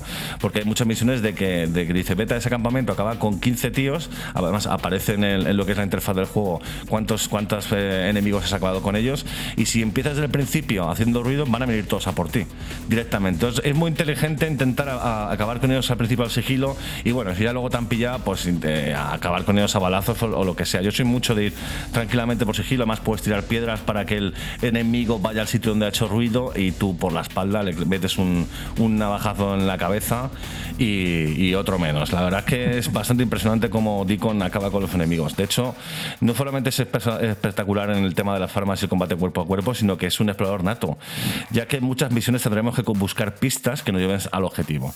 Y como comentaba antes, para ello contamos con la visa de supervivencia que remarca los objetos útiles del entorno. Esto es súper súper necesario, ya que existe un sistema de crafting que nos permite reparar nuestra moto, también reparar nuestras armas cuerpo a cuerpo, porque además cuando vas golpeando a los enemigos se van rompiendo. A lo mejor tienes un, un bate de béisbol de, ma- de madera y claro, después de 5 o 6 estacazos que le han metido a uno, pues ya tiene menos resistencia, con lo cual es interesante utilizar las piezas que encontramos por el camino para poder reparar esto. Y de También hecho con esto me recuerda, me recuerda un poquito a Dead Island y me, porque bueno, esto salió, esto el, el primigenio yo creo que es Dead Island, luego se utilizó en The Last of Us por supuesto y parece ser que en Days Gone también. Me gusta lo que me dices del tema de tener el botoncito para remarcar objetos útiles del, del entorno porque bueno, da la sensación de que te da un poquito más de viveza, ¿no? O sea, en el, en el The Last of Us tienes que ir cajón por cajón viendo a ver si hay algo ahí o igual en el Red Dead Redemption 2, ¿no? Es muy, muy, muy simulador de vida y tienes que ir puerta por puerta, cajón por cajón, vaya, aquí hay una escoba, vaya, aquí hay una lata de atún. Y aquí de esta manera pues hace que el juego sea un poquito más animadito, ¿no? A nivel de ritmo. Eh, Hombre, sí, sigues teniendo que ir visitando eh, lo que sea, edificios eh, abandonados o fábricas abandonadas y realmente eh, te aparecen los objetos, pero no está tan claro. No, eh, en muchas- el icono del objeto donde aparece no tiene profundidad, con lo cual te parece que están todos al mismo nivel y luego vas a un sitio que parece que está en una habitación un objeto y realmente no hay nada ahí, está fuera de la casa. Entonces, en- o sea, es útil, pero también no te lo pone todo tan fácil. Sí, sí, pero te- realmente, te viene bien más que nada para no irte de un sitio sin haber cogido cosas importantes, más que Eh, para sí. saber exactamente dónde están. pero claro, luego también tenemos inventario y que no siempre puedes llevar todas las piezas que te gustaría llevar, ¿sabes? Sobre todo al principio, como, como comentaba antes, eh, tienes un sistema de habilidades, por ejemplo, en la supervivencia te permite recoger más chatarra. Por, por ejemplo, 20 unidades de chatarra, que con la chatarra puedes arreglar la moto, puedes también eh, eh, arreglar la- las armas, los bates, por ejemplo. Eh, pero es muy importante lo del tema de buscar los, los ítems porque también podemos crear bombas o caseras de cero o crear cócteles molotov que nos van a ayudar mucho en las misiones para acabar con grandes grupos de enemigos. Sobre todo yo soy muy fan de quemar a enemigos con, con los cócteles molotov porque el fuego se expande con el napalm y ya puedes acabar con varios, con varios a la vez, lo cual está muy chuli. Originalmente este juego no me lo parece, pero vamos, me pareció que es un juego que, que es bastante divertido. Es un juego eso sí que progresa lenta pero satisfactoriamente una vez nos ha enganchado. La historia y cómo se desarrollan los acontecimientos eh, son responsables de mantenernos pegados a la televisión porque honestamente el desarrollo en general es bastante repetitivo. Como comentaba antes, salir fuera del campamento, acabar con X enemigos, salvar a X campistas y repetir. De lo mejorcito para mí del juego es la personalidad del protagonista. Deacon St. John es, es interesante, es un motero de estos americanos típicos y, y, bueno, pues vive un horror en este mundo apocalíptico como todo el mundo, pero es en algunos momentos es como muy borde, como muy pasado en muchas situaciones, eh, con una mierda a sus espaldas enormes que dices, pero tío, ¿cómo, cómo eres así? Luego te pones un poco en situación y dices, "Bah, es que también, claro, la situación en la que está viviendo esta gente es una locura. Pero también es fácil identifi- identificarse con las penurias que pasa Deacon, sobre todo románticamente, con el tema de la búsqueda de su mujer en este mundo roto, desconfiado y desconectado de todo, porque todo el mundo, claro, no, no existe apenas electricidad, el tema de los móviles se acabó, hasta luego los teléfonos, o sea, básicamente la gente se comunica por radio, de corto, cambio y poco más. Sí, es algo que nos gusta muchísimo en los últimos años, ¿eh? que hemos visto hasta la saciedad, pues en Dead Island, lo hemos visto con muchísima profundidad en videojuegos como The Last of Us, lo vemos en Days Gone, pero es que está presente en Walking Dead, está presente, hay un podcast súper de éxito que se llama El Gran Apagón, os lo recomiendo, narrativo tipo teatro de radio y tal, que viene a ser lo mismo, y en cualquier caso nos mola y nos encanta que haya... A mí me encanta que haya personajes rotos y que sean personajes que no son súper guays y que tienen su lado oscuro y que te hagan ver también, identificarte, ¿no? Con sus mierdas, porque, Mm. bueno, como humanos que representan, todos las tenemos y mola mucho también eh, la, la no idealización del protagonista, ¿no? No, es, es un, es un pasado muchas veces, Deacon, pero luego se le ve que tiene buen corazón, ¿sabes? Está. A veces reacciona como si tuviera 15 años según qué cosas, pero claro, luego dices, es que también el mundo se está yendo a la mierda, él quiere una cosa, pero su campamento quiere otra, y entonces hay a veces fricciones entre personajes, que es muy cine- cinematográfico todo, al final, la historia muy, está muy bien contada, es muy, es muy chula.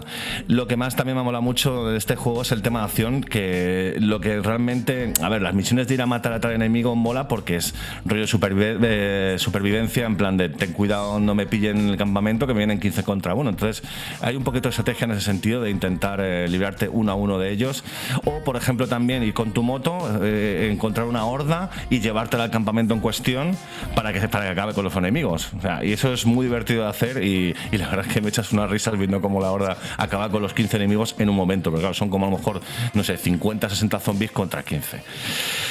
Por, eh, bueno, pues también para ir terminando, gráficamente es una pasada, sobre todo por el uso de las luces volumétricas que de noche en Por- medio. Por fin, por fin llegamos al tema técnico. Sí, el tema técnico básicamente me ha gustado. Yo, yo no le doy mucha importancia, como ya sabéis, pero vamos, en este juego me ha gustado mucho el tema de las luces volumétricas, que ya te digo que de noche en medio del bosque se ve muy bien y da mucho miedito. Es un juego que utiliza mucho muy bien la luz del sol, del sol y las sombras. Sobre todo es un juego que también eh, va transcurriendo el tiempo y pasa un poco con lo, como lo que hablamos antes en Dying Light. De, de día están como más empanados los zombies, hay menos zombies porque están hibernando en cuevas, en sitios donde no, apenas dan la, la- la luz del sol, pero luego de noche es como que están ya todos en la calle o todos en el, en el campo donde, donde estemos, una granja a lo mejor, y que te puedes encontrar tranquilamente una orden de 50 enemigos. Y ten cuidado que como te metas en medio de la orden, es que te acaban contigo en un momento, porque además muchas veces los zombies cuando pasas cerca de ellos en moto se te lanzan, con lo cual se te, te pueden tirar al suelo y claro, bueno, si son dos o tres te los puedes cagar fácilmente, pero si son 20, acabar con 20 zombies eh, al principio del juego no, no es tan sencillo. Sencillo. O sea que me ha gustado mucho el tema de los zombies. Eh, gráficamente no son demasiado variados, hay varios modelos para, para hombre o para mujer. Eh, los personajes eh, enemigos humanos están bien desarrollados, mucho redneck también americano. Pero la inteligencia artificial a veces me da la impresión de que los enemigos fueran un poquito tontos. A lo mejor es que yo estoy jugando en, en modo normal y a lo mejor sí tendría que ponerlo en modo más difícil para que no sé, reaccionara un poco mejor a lo que es nuestros ataques, porque a veces no nos disparan y no nos dan ni un tiro. O sea, es bastante sorprendente en ese sentido. Pero vamos, en general, Days Gone es un título muy divertido que nos provee con una buena experiencia cinematográfica, pero que yo personalmente no es un juego que vaya a rejugar. Eso sí, lo recomiendo si os molan la- los juegos de acción con sigilo, mezclada con zombies y sobre todo con una muy buena historia. A mí me lo has vendido muy bien, ¿eh? A mí con esto ya es un juego que me apetecía en la Play. Decidí esperar a que estuviera en PC y además. lo tienes, tío, lo tienes, que lo vimos el otro día. En. Play lo tienes. Sí, sí, sí, pero, pero no lo voy a jugar en la Play. Quiero decir, lo voy a jugar en PC. ya está. Te apetece jugarlo en PC, claro. Y el, em, el tema técnico que a mí me preocupaba bastante, por lo que me dices muy bien. No ha habido, no veo que A me ver, hayas dicho na- nada de he tirones, visto bugs. bugs, he visto bugs que es básicamente eh, movidas visuales en el que a lo mejor algún zombie se ha quedado entre, el- entre una pared. Entonces está ahí como corriendo dentro de una pared y tú estás detrás y ves al zombie con media, la mitad del cuerpo dentro. O algunos eh, objetos que reaccionan con el personaje pues salen volando. Como a lo mejor en el famoso vídeo de Cyberpunk que salías del coche y el coche salía volando. Pues aquí a lo mejor pasa también. Pero no es unos bugs que realmente afecten al desarrollo, con lo cual son más bugs visuales. Yo particularmente los puedo pasar, hacen a veces gracia, pero vamos, no es que afecten al desarrollo, con lo cual lo quiero también comentar un poco al final. Porque por lo visto en PlayStation 4 cuando salió el juego era muchísimo más grave de lo que hemos visto en PC. Creo que van, no sé, por el 1.02 o algo así de parche. No está mal. Bueno, pues ahí está la review de Nacho de Days Gone. Yo entiendo que este sí que no lleva la insignia. o eh, uy. No, no. Pixel Perfect Fried Chicken. No, no, es un juego que es muy divertido y tal, pero ya te digo, no es un juego que digas, me compraría esta consola o me compraría un PC para jugarlo. Está muy bien, ya te digo, es un pelín lento al principio, pero, pero no, no merece nuestra super insignia de Pixel Perfect Fried Chicken. Eh, ¿De horas? No te he preguntado de horas. Eh, Pues más o menos de unas 35 o 40 horas, aunque yo estoy yendo a modo completista, con lo cual eh, creo que llevo unas 45. vale. eh, How Long to Beat nos dice. Eh, venga, lo voy a buscar. How Long to Beat nos dice que eh, Days Gone. eh, 37 horas, ¿no? 37 horas y media. Y en plan, completionist todo, como tú, se Ajá. supone que, que 65. O sea que, que dentro de lo que cabe parece que te lo has pasado en la media, incluso puede que hasta más rápido, fíjate. No, porque no me lo he llegado a terminar. Estoy casi al final, pero no me lo, no lo he llegado a terminar. Hay muchas misiones secundarias que además me ayudan a mejorar lo que es el personaje y sobre todo para enfrentarte a lo que son al final del juego las sordas, que hay que acabar con ellas sí o sí, que ahí sí que hay que meter estrategia y pensar dónde, dónde atacar y tener la moto cerca sobre todo para echar, ir rápidamente y salir fuera de ahí. Pues mira, y se nos acaba la música justo antes de que os diga que era de Tetris Effect. Te mando mandos, amigos. Dani, yo he jugado a Days Gone. ¿Tú has podido por fin jugar a algo o la sigues con tu rollo en tu casa? Que, Pues que quería, quería, quería jugar al Half-Life Alyx, no lo he conseguido. eh, y además, A- Alyx es un juego muy para disfrutar y no quiero estar en medio de un sitio donde no puedo jugar porque no tengo espacio, porque no tengo los cables ahora mismo, porque no. Es verdad que la VR tiene esas cosas, así que he dicho, oye, pues como no voy a poder jugar a, no voy a poder jugar a nada serio, en los ratos sí que quiero jugar a algo. Y. Atención, atención, atención. Se me ha ocurrido la chorrada de jugar a Euro Truck. Euro Truck Simulator 2, el juego de camiones que salió creo que en 2013, que ha, ha habido millones de actualizaciones y que yo nunca me he puesto a jugar un simulador. Yo no he jugado a a Flight Simulator, no he jugado a, a Comanche como jugaste tú en su día, al simulador puro de verdad, de lo que es simulador de verdad. No había jugado a ninguno y he dicho, pues venga, me voy a poner el, el Euro Truck Simulator porque además tú te metes en Twitch y te metes en YouTube y hay un montón de gente famosa con el maldito Euro Truck Simulator. Y dices, joder, pues es que esto molará, ¿no? Esto estará, no sé, tendrá algo. Y lo ves ahí tan realista.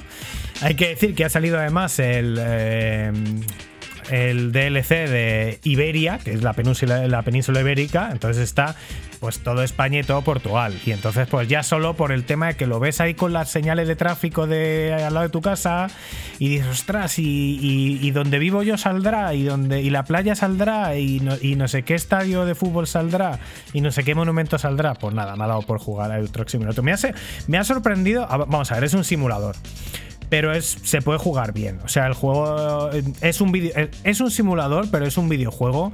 Porque yo entiendo que si hubieran hecho un simulador duro, duro de camiones, ¿quién narices va a jugar un simulador duro, duro de camiones? Pero, pero o sea, le han metido sus cosas de, de videojuego como tal. Los camiones son muy realistas, los interiores son iguales, juegas en perspectiva interior. Y bueno, tienes un montón de opciones de control. Lo puedes hacer completamente manual, pero lo puedes hacer también completamente automático. Yo nada más que tengo manual, poner marcha atrás o hacia adelante y ya está. Eh, y luego también a la hora de cuando haces las entregas, pues también puedes hacerlo en plan pro, que te dicen, el- lo tienes que aparcar el camión marcha atrás ahí. Y esto no es como en el 18 Wheeler de la Dreamcast. O sea, es imposible maniobrar un camión en marcha atrás. Así que yo directamente lo pongo en modo fácil, que acerco el camión ahí y ya está. Entonces, pues bueno, cosas de videojuego, cuando lo haces bien te dan más puntos de experiencia, si eliges la entrega fácil, pues te dan un poquito de menos bonus y, y demás. Y nada, pero el juego está curioso lo que es maniobrar el coche por las ciudades, o sea, el coche, el camión por las ciudades, porque es súper difícil y tiene el rollo súper técnico y demás. Pero lo que es lo demás, pues bueno, es conducir un camión por una autopista y son, pues nada, tienes chorraditas, como que de repente ir atento, es lo que es ser un camionero, porque te empanas porque es todo igual y de repente hay un accidente y si no te das cuenta te lo comes. O de repente han cortado la carretera y te tienes que salir aunque en el GPS te diga que sigas chorradas de este tipo y bueno pues nada es eh, yo os lo recomiendo mucho este juego para ver cositas y ir en plan super relax igual que a veces te coges y te metes a jugar eh, un rato de GTA solo por conducir un rato Forza Horizon eh, 4 solo por, por conducir y ya está sin objetivos pues es un juego estupendo para hacer esto de conducir sin objetivos tiene cositas ¿Lo has visto? ¿Has pasado por el barrio? ¿Has visto si está bien hecho y tal? ¿Has pasado por el paso Extremadura? Y... Pues eso- no, eso no dejan pasar camiones por ahí. Eh, Claro, eso es lo que yo quería, pero básicamente lo que haces es pasar por, por cerca de las ciudades. Pasas por las circunvalaciones, por las autopistas de alrededor. A lo mejor te hacen una carretera que llega al puerto o a la zona de transportistas y tal, pero lo que es al. Lo que es al. Mm, a- lo que es a, la la, a la ciudad. no llega. Entonces he conseguido ver cosas de las afueras, pero he conseguido ver el estadio del Getafe, he intentado pasar por donde vivo yo, que es cerca de Madrid, pero no en Madrid. Y bueno, el juego es que otra cosa, ¿no? Para, que, para hacerlo videojuego, lo que hacen es que mm, la parte alrededor de Madrid más o menos es parecida, pero eh, cuando te coges en autopista, salta del primer pueblo, que está a 14 kilómetros del centro, a directamente eh, al, al kilómetro que está en al pueblo que está en el kilómetro 72. Entonces cogen cosas las más interesantes para que en realidad en, en lo que es tiempo de juego, pues a lo mejor una cosa de 400 kilómetros, como es de Madrid a Sevilla, pues lo hagas en 20 minutos de conducción, porque esto más o menos recto, ponen las curvas a lo mejor más chungas y tal, y ya está.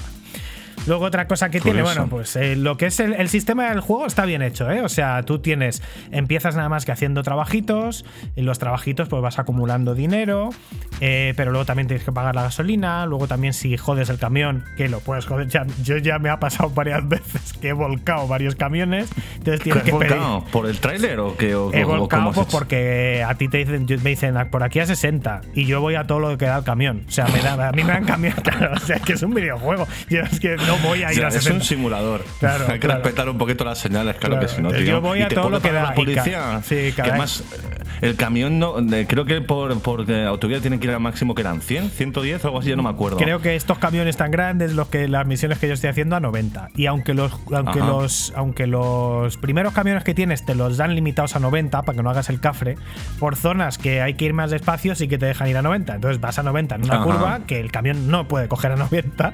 Y como, no sé, como no tiene ese aura de videojuego, como que no te crees que el camión lo vas a volcar, pero sí que lo vuelcas.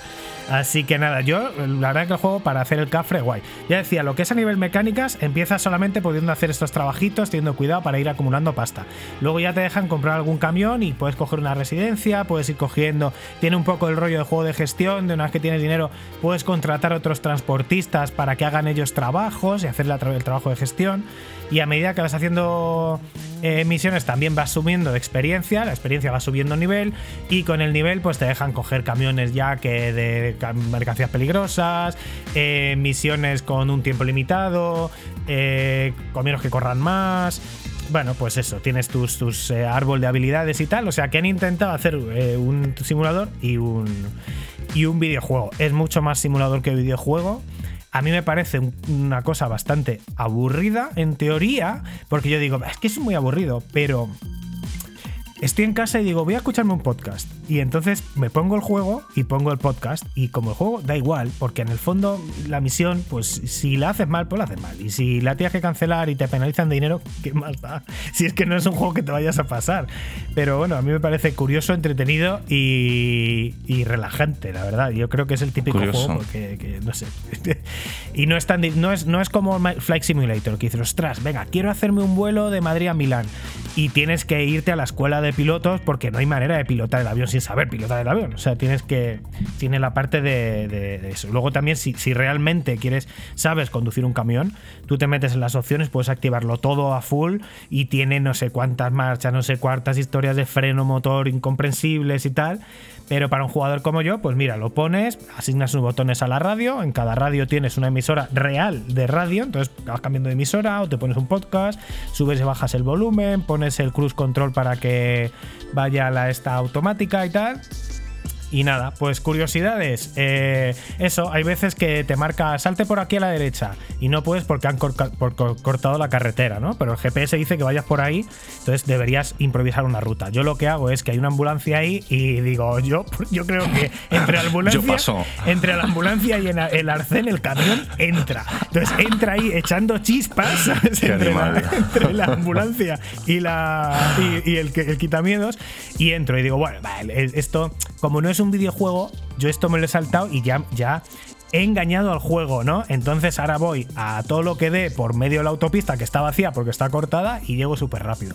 Pues está previsto que haya cofres como yo que hagan eso y luego si habían cortado la carretera es por algo, porque hay una catástrofe ahí, un accidente y un helicóptero en medio de tal.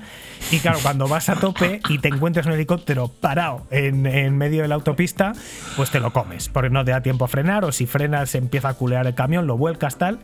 Eh, pero bueno, esas cosas me han pasado. Ah, Sin haber grandes objetivos es un juego que pasa eso y no dices, hostia, me he cargado la misión, sino que te descojonas básicamente. Así que un juego de risas, ¿eh? Yo podría ser un drinking. ¿no? Básicamente. Si Total. quieres, puedo hacer el café tranquilamente. Pues sí, sí, sí, sí, sí. Ir en dirección contraria, de todo. Sí, sí. Coger las rotondas por el lado que no es, he hecho de todo. A tope, sin duda, con el Euro Truck Simulator 2 DLC Iberia. Increíble, ¿eh? ¿Quién nos iba a decir a nosotros que íbamos a hablar de este juego en un programa serio de videojuegos como X Pixel? Oye, pues hay, mucha fanbase detrás, ¿eh? Conozco, eh, vamos, eh, eh, youtubers, hay uno bajo que es buenísimo, que le encanta este juego. Ya hace mucho tiempo que no, les, que no lo veo vídeos, pero el tío estaba, vamos, le encantaba y tenía ahí su cabina con su súper bien hecho, además cambiando ca- marchas y de hecho él aparcaba marcha atrás. De hecho era un crack con el tema del tráiler, ¿sabes? es O sea, que es muy ¿eh? complicado. Imposible. Yo, mira, soy experto en juegos de conducción. Es súper, súper, súper difícil. O sea, tienes que verte un tutorial o algo de cómo se hace, porque es que es incontrolable, es realmente increíble. Otra cosa que yo sí que he intentado poner el mejor setup posible con un volante, el Logitech G27, volante antiguo, barato, pero con, con todas las funciones de hoy en día, el force feedback, áptico, todo lo que tú quieras. Y ahí el volante responde súper bien, las vibraciones, los si te comes un bordillo, los cambios de marcha, todo súper bien. ¿eh? O sea, a nivel técnico y tal, de gráficos el juego está muy decentillo para lo que es. Evidentemente no es, no es una cosa top, pero está muy bien y funciona evidentemente muy bien en mi máquina. O sea que, pues nada. Eh, co- recomendarlo, pues hay que ser muy friki para esto, pero yo creo que arrepentirte no te arrepientes, porque de vez en cuando te puede apetecer y mola. Pues nada, a esto ha llegado a su fin, ¿no, amigo Dani? ¿Nos eso vamos? Es to, eso es todo, eso es todo, amigos. Eso es todo, amigos.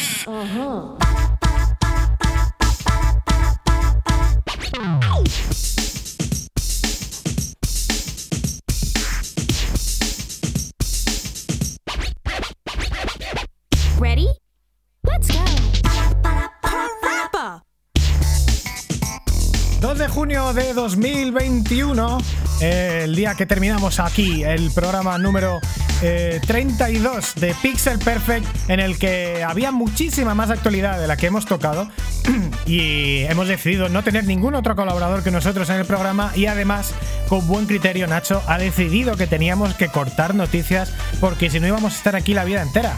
Y efectivamente así es, 84 minutos en este momento de Pixel Perfect, Nacho, un montón de noticias, un montón de novedades. Hemos escuchado, yo creo, buena música, ¿no? Con Ridge Racer.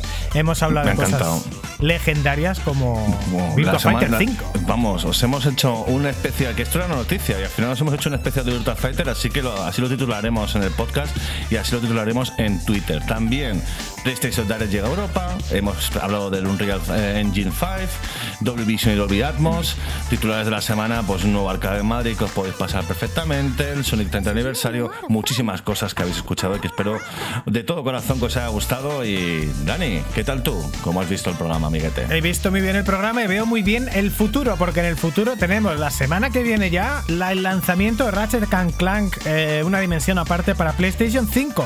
Y la siguiente, el E E3 2021, de la que ha habido pocas noticias esta semana, pero que vamos a tener todas las novedades y quién sabe, quién sabe, si no nos cogeremos vacaciones para hacer un directo en Twitch o algo así, hablando de las novedades, cubata en mano, por supuesto. Por supuesto, no podía faltar. Yo en mi caso estaré con una cerveza checa que está riquísima. Y nada, eh, disfrutando de las novedades y las exclusivas que nos presentarán en E3, muchísimas cosas, a lo mejor un Nintendo Switch Pro, por fin, que se habla cada vez más. Veremos amigos, veremos. Nos vamos ya, todo cambia, nada permanece y aquí estamos nosotros para contároslo. Hasta la semana que viene. Adiós amigos, tened una buena semana. Chao.